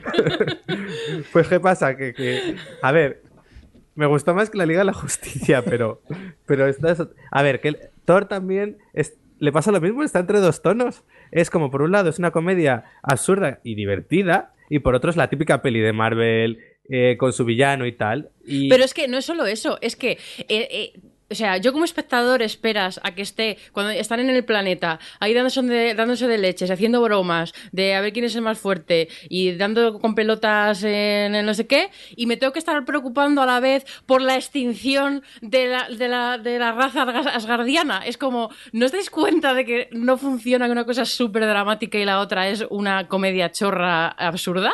Claro. Eh, como, perdón. Es decir, la- a mí la parte comedia sí me funcionaba al principio, luego al final me termina, se me terminó haciendo un poco larga y pesada.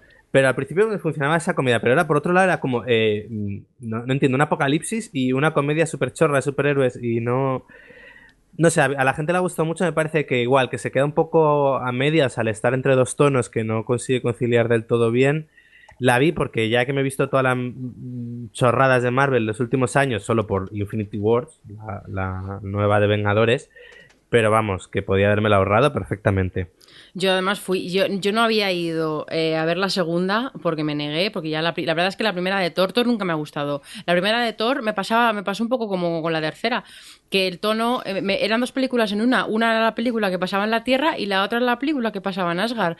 Y la de la Tierra me aburría soberanamente y lo que me fastidia es que Thor podría ser un superhéroe que me gustase mucho porque toda la parte de Asgard y toda la parte de mitologías nórdicas y todo esto me parece que tienen ahí de para tirar cosas súper chulas y se dedican a hacer memeces ahí en el, en el planeta este de con, con ¿cómo se llama el actor de que hace del rey del planeta? Ah, no, con Jeff Goldblum. que no me salía. Eso, Jeff Goldblum, que está en una película completamente distinta a la que está. mm, esta. mm, es- joder, ¿cómo estoy con los nombres? Eh, la villana, que no me sale ahora. Eh, Kate Blanchett. Kate Blanchett, es como están en dos películas distintas. Es como- Sí, es verdad. Eh, bueno, de hecho, eh, un puñado de personajes están en una película y otro puñado de personajes están en otra película. Pero es que ni siquiera por la parte del humor. A mí el humor mayormente era como, ay, ¿quién es más fuerte? Ay, no sé qué, ¿quién es más guay? Es como, ok, la tenéis Bueno, todo- ver, súper grandes. Eh, eh, el humor es el mismo que tiene Spider-Man, que tiene Guardianes de la Galaxia y que tiene todo Pues a mí. Guardianes de la Galaxia me hace, me hace gracia. Y Bueno, Thor, pero no. es el mismo humor. Es decir, a mí me pasó que Guardianes de la Galaxia 1 me gustó, la 2 ya me horrorizó y realmente es el mismo humor. Es como que ya me he cansado. Pero bueno, que dentro de... eh, me pareció un poco más pasable que la Liga de la Justicia. Por lo menos está entretenida. Claro. Luego se va hablando, venga, a seguir ahora vosotros. Venga, pues vamos a por ti. Javi, ¿qué nos cuentas? Pues yo he estado viendo la segunda temporada de Glitch y me quería poner al ¿De día qué? de, de Glitch. Ah, te he entendido Glee. Digo, Glee. sí. Ay, casi. Ay, no hay explosiones. Es G-L-I-T-C-H. Glitch. Que es un poco, eh, me parece que en informática tiene... Es un fallo de es un sistema, fallo, un es, un, fallo. es un error.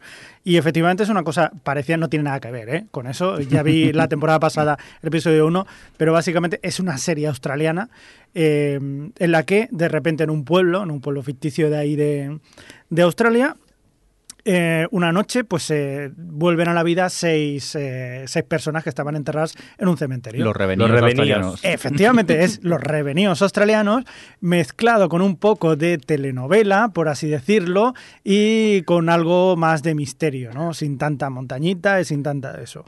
Entonces, eh, está bien. O sea, yo verdaderamente me lo he pasado bien. Hay que decir que la primera temporada son seis episodios, esta segunda temporada son seis, se ven rápidamente de unos 50 minutos, entonces se ve muy bien. La primera temporada se basa en saber eh, qué ha pasado, quiénes son esos seis personajes que han vuelto otra vez a la vida, y en esta segunda temporada eh, te explican el, el cómo ha pasado eso, cómo han vuelto otra vez a la vida estos personajes y mediante flashbacks, porque ellos al principio, es- esos muertos, no se acuerdan de absolutamente nada y poco a poco van recordando sobre todo su muerte, ¿no? Y, cómo han llegado a eso, se recuperan ese eh, qué ha pasado, intentan poner un poco orden a, a lo que dejaron en sus vidas.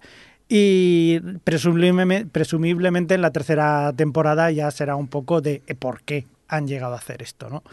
Eh, Pero yo la verdad que me lo, me lo he pasado muy bien con esta serie. No es, eh, es un drama, lo que pasa que a veces tiene pues cositas como por ejemplo el policía, que, que es el que el policía de, el jefe de policía de allí que se encuentra con todo el marrón y encima tiene un conflicto personal con uno de los de los eh, resucitados, de los revenidos que tiene allí. Y claro, eso conlleva pues eh, a que haya momentos de no de broma, pero sino que hay momentos que son, son graciosos por la situación. Pero es, es un drama, todo hay que decirlo. ¿Pero es diferente a los revenidos o en el fondo es como ver un remake? Mm, es diferente a los revenidos en, en la forma de eh, tratarlo, porque quizás sí que tiene un componente más, más de misterio, pero no tiene esa languidez que, por ejemplo, tenían los, los revenidos, que muchas veces era un drama. Esto quizás va un poco más por, por tarea, pues son eh, seis capitulillos por temporada y yo creo que, que sí, por lo menos, y, funciona bastante bien. Yo creo que en ese caso funciona, por lo menos la segunda temporada no se ha hecho tan pesada como podría ser, como lo que pasó con, con los revenidos, que a mí la segunda temporada es que ni siquiera me he puesto con ella. Yo tampoco, la tengo pendiente y al final se me olvidó Sí, completamente sí, sí, sí. continuar con, con ella. Bueno, pues vamos a continuar con más series. Si me permitís, os voy a hablar de no sé si la peor comedia que he visto en mi vida, pero que me he visto entera, o la comedia más rara que he visto, o, no sé. Me estoy refiriendo a este eh, Disjointed eh, que tenéis en eh, Netflix, creo que se titula Descolocados o Descolocadas. Colocadas. ¿Colocadas? Ah, vale. Eh, mm, a ver, esto es una comedia de es un poco la típica sitcom con multicámara, con, con, risas de fondo, pero luego también tiene como imágenes de archivo. Es una cosa muy rara. Os cuento, es una está basada en una tienda eh, en Los Ángeles donde venden eh, marihuana, un dispensario de marihuana, y la gente que trabaja en, en ella y yo no sé si es que para ver esta serie hay que ir fumado hasta las trancas o algo, porque mm, los chistes son malos. Encima estás viendo, mm, ¿sabéis las típicas comedias en la que se acaba una acción y para eh, pasar a, la siguiente secuencia, pues hay un plano de esos de referencia donde se ve el típico apartamento. Cuando en Friends veías el apartamento desde fuera y la musiquita, ¿no? Plano pues, de situación. Sí, planos de situación. Pues en ese caso te ponen imágenes como de archivo, pero son imágenes muy raras y yo qué sé, tienes como de repente ves eh, un, un oleoducto una musiquita y siguiente escena, como ves a un tío yendo en bicicleta, como de repente ves a un tío que se tira desde un, un, edificio, como si estuviera suicidando o algo, y digo, joder, el que vaya drogado y vea eso le da un mal rollo del 15 también. Es una serie muy, muy rara. Mm, lo que pasa es que los capítulos me pasan volando y es aquello que la tienes un poco casi de fondo y es típica eh, serie tonta para cenar, lo que reconozco que si vas fumado debe tener mucha más gracia porque los chistes son muy, pero que muy malos. Creo que Tú la has visto, pero no te ríes a carcajadas. No, no, no. A ver, por eso es la serie para cenar, porque mientras voy comiendo, la voy viendo y eso. Yo vi el, el, primero y me pareció horroroso. sí, es que lo es. Pero no puedes dejar de mirar. es un poco un accidente de tráfico, no puedes dejar de, de, mirar. Eh, no sé qué tiene, pero a mí ya os digo que vi el primero y dije, mm, menuda tontería que es lo que tiene Netflix, que te salta el segundo y dices, bueno, ya que la tengo, la voy a seguir viendo. Y cuando te das cuenta, pues en un par de días te la has visto entera. Vale, voy a decir lo mismo que ha dicho Adri, así mm. un poco por sotoboche. Sí. Entiendo. ¿Qué sé yo? No lo sé. Que sepáis que la tenéis en Netflix por si le queréis echar un, ojo. Adri, venga, vamos contigo. Eh, pues mira, Ahora voy a hacer un poco el Alex. Bueno, en realidad no, porque no, yo creo que nunca he hablado mal de ella per se. Pero mm, me he puesto con esta serie de ciencia, bueno, es que no sé si llamarlo ciencia ficción, pero mm, de CBS que tantos fans mmm, así tal tiene, que es Person of Interest que yo en su momento pues nunca vi porque pues no me apetecía porque desde fuera tenía pinta de ser pues un policíaco y tal. Pero perdón, Adri, ¿la has visto saltándote capítulos como dice la gente o los has visto todos? No, no, los he visto todos. Vale, vale. No, porque no, a mí me lo ofrecieron en plan, te paso la guía de episodios para y qué es lo que hizo Alex. Y estaba yo, estaba yo ahí a la, puerta del colegio con la lista esa de episodios. Sí. mira, te doy una lista, te doy una lista, pero no la quiso. Se abría la gabardina y decía, mira, mira, la lista, la lista. No, porque, a ver, o sea, llegado el momento en el que, mm, en el que si dijese, pues es que no me gusta, pues venga, voy a, voy a ver los episodios sueltos a ver si me engancho como el resto de la gente, pero de primeras ir directamente a saltarme los episodios sin realmente verla no tenía mucho sentido, entonces pues yo me puse a verla como vería cualquier serie. Y la verdad es que desde el principio mm, me gustó, mm, me sorprendió porque eh, al, principio cuesta un poco pillarle el truqui al personaje de Jim Caviezel y, y, el, bueno, y Michael Emerson que bueno, sobre todo el de Jen Caviezel, que pues bueno, es un personaje así como muy hierático y muy que no tal, pero poco a poco como que la relación, o sea, sobre todo un poco la relación entre ellos dos y la cierta como comicidad que hay entre ellos, sobre todo el personaje de Jen Caviezel me parece muy gracioso involuntariamente, em, pues sí que como que me gustaba y me parecía que todos, las, todos los casos mm, eh, capitulares me, me gustaban, no me interesaban, hombre, había, hay niveles, claro, pero pero me, pues me interesan. Yo si un procedimental es bueno no tengo problema. De hecho, ahora mismo una de las series que más, que más disfruto es The Good Doctor y no puede ser más mm, procedimental médico de manualísimo, pero si está bien hecho, pues a mí me vale. Y Person of Interest, la verdad es que mm, los casos me parecía que estaban bien, así que al final la he ido viendo, la he ido viendo, estoy ya con la segunda temporada y, me está gustando, me gustan mucho los personajes. Em, de momento todavía no hay mucha, mucha trama seriada, que se supone que, que luego va creciendo mucho mucho y no sé qué, y a la gente le encanta por toda esa trama. De momento todavía no hay mucho de eso, hay algunas cosas sueltas, pero, pero no. Hay algunas cosas ya que han planteado interesantes con respecto a la inteligencia artificial esta que, que les manda los casos de cada capítulo, y de por ahí la verdad es que pinta la cosa muy interesante, pero de momento todavía no han desarrollado el rollo este de la supercomputadora, pero, pero no sé, me, sobre todo que me, me sorprende cómo me he ido enganchando a todos los personajes. Es que incluso el personaje del policía, porque el personaje de Taraji P. Henson está muy bien, pero el personaje del, del policía que trabaja, Fusco, que trabaja con ella, de primera yo decía, uff, qué, qué pereza me va a dar este personaje. Y no, me parece un personaje que la aprovechan súper bien y que tiene un punto tierno, que tiene un punto de pues todo ese- el drama ese que tiene de que, no, de que quiere dejar de ser un, un policía corrupto, pero pues bueno, está como medio infiltrado, medio tal, entonces tiene que lidiar un poco con ello. Como que me parece que a todos los personajes les plantean sus cosillas y me gustan todos. Así que al final creo que, que hombre, es que al final una serie de estas se la hacen sus personajes. Y creo que Person of Interest los plantea muy bien y cómo va poco a poco contándote eh, todo lo que ha ido pasando con el personaje de Michael Emerson y todo el pasado de la computadora esta. No sé, me parece una serie, una serie bastante guay y la estoy viendo muy bien y no entiendo por qué la gente eh, se salta los capítulos, la verdad. Pues ya verás cuando llegues a la tercera y la cuarta. Ya os iré contando, de momento eso estoy por terminar la segunda y ya cuando lleve un par más ya hago un check-in a ver qué tal voy. Pero vamos, yo la recomiendo, ¿eh? A la gente que a lo mejor pensaba que, ay, es que los procedimentales policiales no me llaman, tal. No es tanto un procedimental policial, sí que es un procedimental porque hay un caso en cada capítulo, pero, pero es diferente, es diferente por los métodos que utilizan, por cómo utilizan a todos sus personajes en cada caso, no sé, me parece dentro de que, de que es un procedimental, me parece que, sabe buscar su propia o- y eso. Así que yo lo recomiendo, Person of Interest. Muy bien, pues eh, nada, vamos a volver eh, contigo, Alex. Pues yo sigo hablando de cine y me vi otra peli fallida, porque últimamente no he elegido muy bien. Esta es American Assassin, que viene a ser un Bourne de baratillo. Es un peli de agente de espías y tal, pero ya muy muy de baratillo. A ver, la vi realmente porque salía Dylan O'Brien, actor de Teen Wolf, y fue la única razón por la que me puse esta película, porque en el fondo sabía lo que me iba a encontrar. Y nada, mm, pues es peli muy de para ver un domingo por la tarde, no tiene más.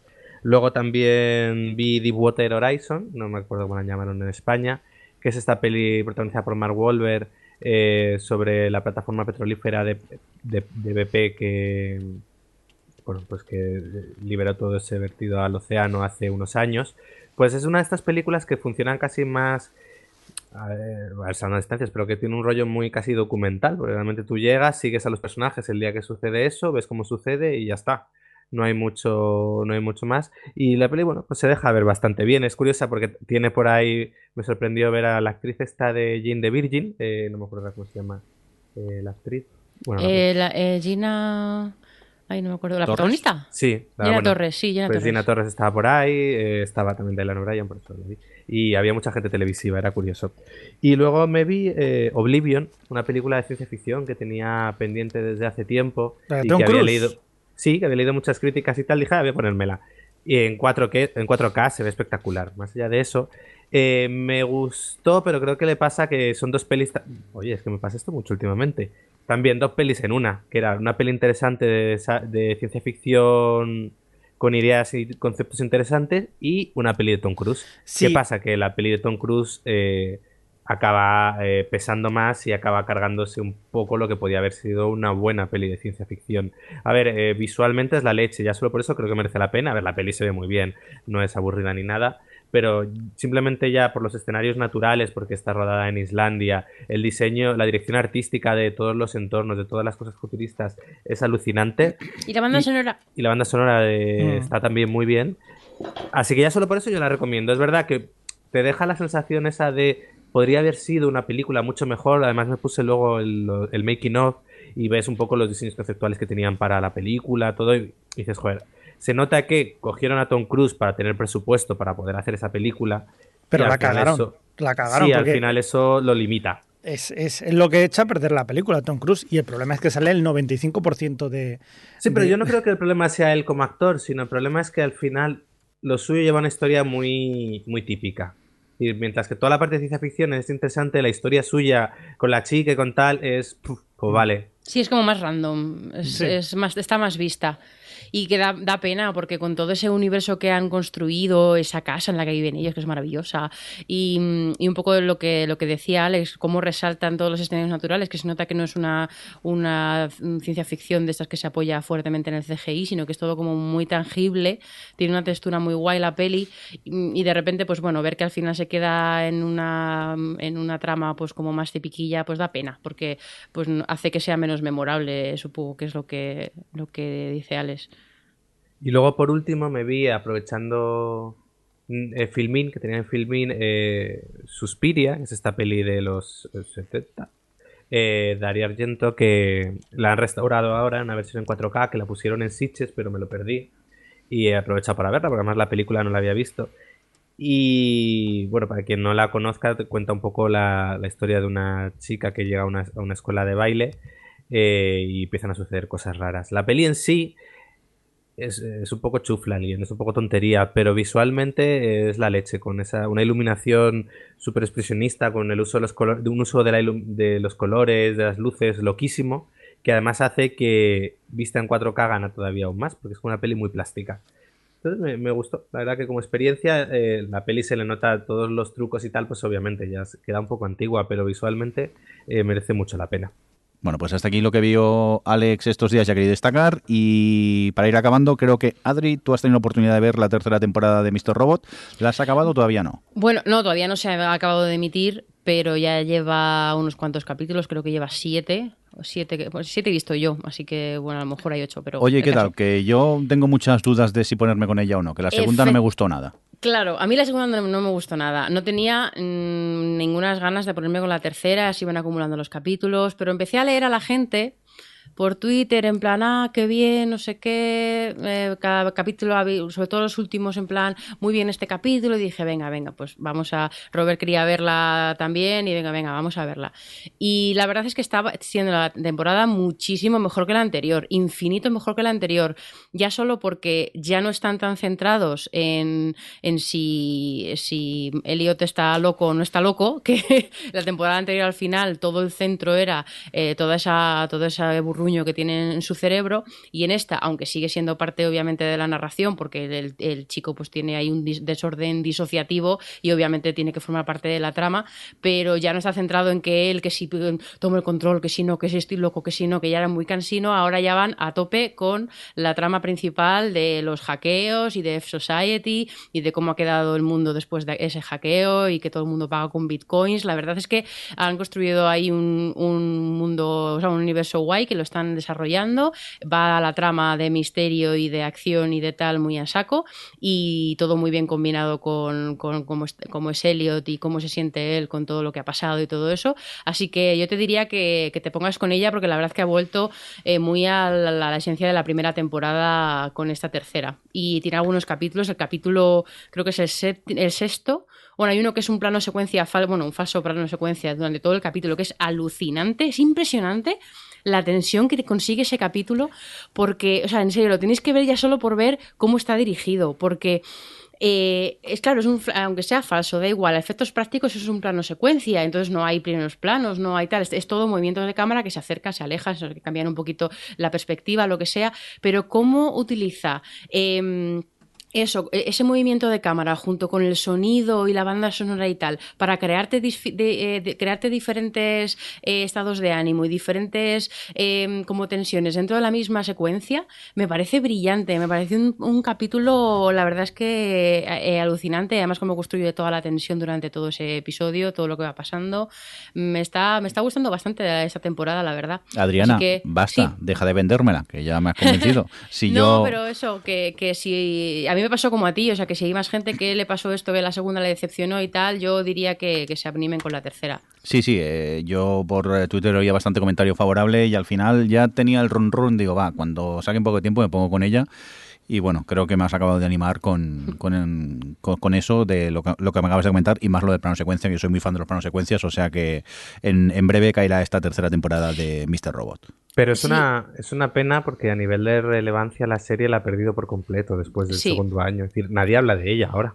Totalmente. El otro día hablando con, con bueno, en Twitter es Calimero, que también escribe, es un compi de Chataca y de Vayatele, bueno, la, difunta Vayatele. Justo con él hablé yo de, de Mr. Robot, que fue el que me, convenció para intentar volverla a ver. Sí, pues es que estaba en el, en el evento este Chataca, estábamos hablando del tema de Mr. Robot y tal, y me dijo una teoría que me hizo muchísima gracia. Dice, es que yo creo que Sam Esmail, que es el creador de la serie y director de todos los capítulos, y es como hay un autor de pura cepa, le jodió mucho, que perdón, esto es bueno, sí, que, la primera temporada eh, tuviese tanto éxito y hablase todo el mundo de ella, lo que él, quiere, quería hacer algo mm, eh, de, nicho y que no se hablara y que fuese ahí como de culto pequeñito y tal. Y hizo la segunda temporada mala para expulsar a la gente y así la tercera, que solo quedásemos los guays. y me encantó su teoría. Pero, pero sí que es verdad lo que dice Alex, ¿eh? que la primera temporada, que el verano lo fue todo, porque además nadie se esperaba algo así de esta cadena y, eso, y cómo lo perdió con la segunda temporada, pero fulminantemente. ¿eh? Porque esta es de, de, qué cadena es? Esta es USA. ¿Seguro? ¿Está, ¿Está seguro? Yo no digo nada. Alex, ¿tú de cuál crees que es? Yo no digo, no digo. TNT, ¿no? Sí. Venga, eh, aparte, eh, es de USA Network. Oye, pues eh, a no ser que queráis comentar alguna serie más. Sí, yo solo quiero decir un pequeño apunte súper rápido. Ya se está saltando el guion. Y es que, es que se me había olvidado porque esto lo vi ayer y no lo puse. Lo, he comentado antes un poco, lo del crossover que hacen todos los años las series de superes de CW, que ahora son cuatro, que yo solo ya solo sigo una, solo sigo con Flash, ya dejé hace mucho Arrow y las otras ni siquiera pasé de los dos primeros capítulos, pero con los crossovers siempre veo los, como me obligan, casi, casi, pues siempre veo los capítulos de las otras series. Y me flipa como CW ya ni siquiera se preocupa por disimular, que se la suda total, que, la, que, que eventos o, momentos clímax súper importantes de una serie ocurran en el capítulo de otra. Porque en el crossover este hay muertes. Además, muerte del personaje principal, ¿eh? Hay eh, pues mm, besos, casamientos, mm, cosas así de estas de climas de serie, de como, y sobre todo de una como estas, que se basan en, en estas cosas de los personajes, en ese tipo de avances, que ocurren en los capítulos de otra. O sea, una cosa que es importante para Legends of Tomorrow ocurre en el capítulo de Flash. Y en otra que es importante para tal ocurre en el de, en el de eh, pues Supergirl. O sea, cada...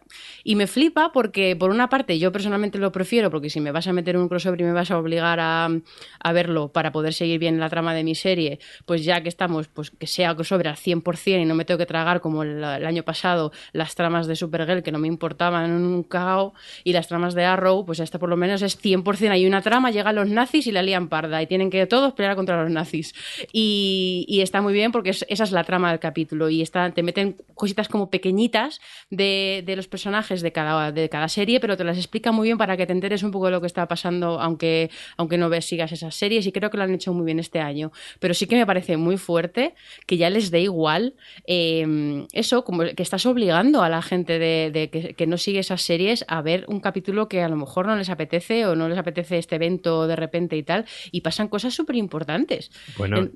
Y si lo sigues en España, que una que no tienes todas las series en emisión a la vez. Claro, claro. Bueno, de hecho yo, si, para, no, bueno, cualquiera lo puede adivinar. Hay dos series que las puedo ver aquí legalmente y las otras dos no. Bueno, sí, eh, pero yo no tengo Movistar, así que no, no las he podido ver así. Pero vamos, es que es eso. Es, es si vas, o a lo mejor si vas a otro ritmo, si a lo mejor estás siguiendo primero Flash y cuando te la pones al día, pues te pones eh, al día con el otro. Y aunque haya algún crossover de vez en cuando que un personaje visite otra serie, no son tan importantes lo, que pasa, no te, no te spoilean, digamos. Pero es que esto ya es, me parece mal, me parece mal que hagan estas cosas. No, pero Adri, la culpa es tuya por no ver todas las series de CW.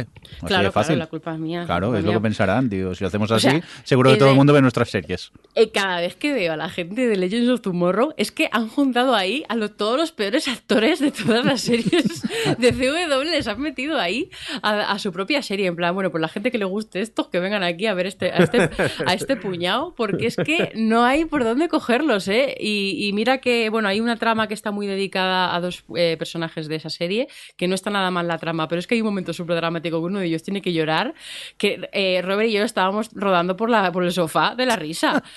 Es, es, eh, es que, madre mía, vaya panda. En fin. Venga, ¿alguien más quiere comentar algo que no haya puesto en el guion? ¿No? ¿Silencio? Venga, pues nos vamos a ir ya, si os parece. Eh, recibir un cordial saludo de quien nos acompañó. Por aquí tuvimos a Adri. Bye. Uy, qué susto, qué susto me ha dado. Sí, no, me ha roto los tímpanos. también, también. Eh, Alex, eh, nos oímos en breve. Hasta luego. Javier Fresco. Hasta la próxima. Nos oímos no sé cuándo, que te vas otra vez. Estás muy viajante tú últimamente. No paras por Pero el bueno, pueblo. tenemos el teléfono, que siempre te podemos localizar allí. Y un cordial saludo también de quien nos acompañó con vosotros, el señor Benindo. Hasta luego. O Televisión Podcast, el podcast de la cultura audiovisual.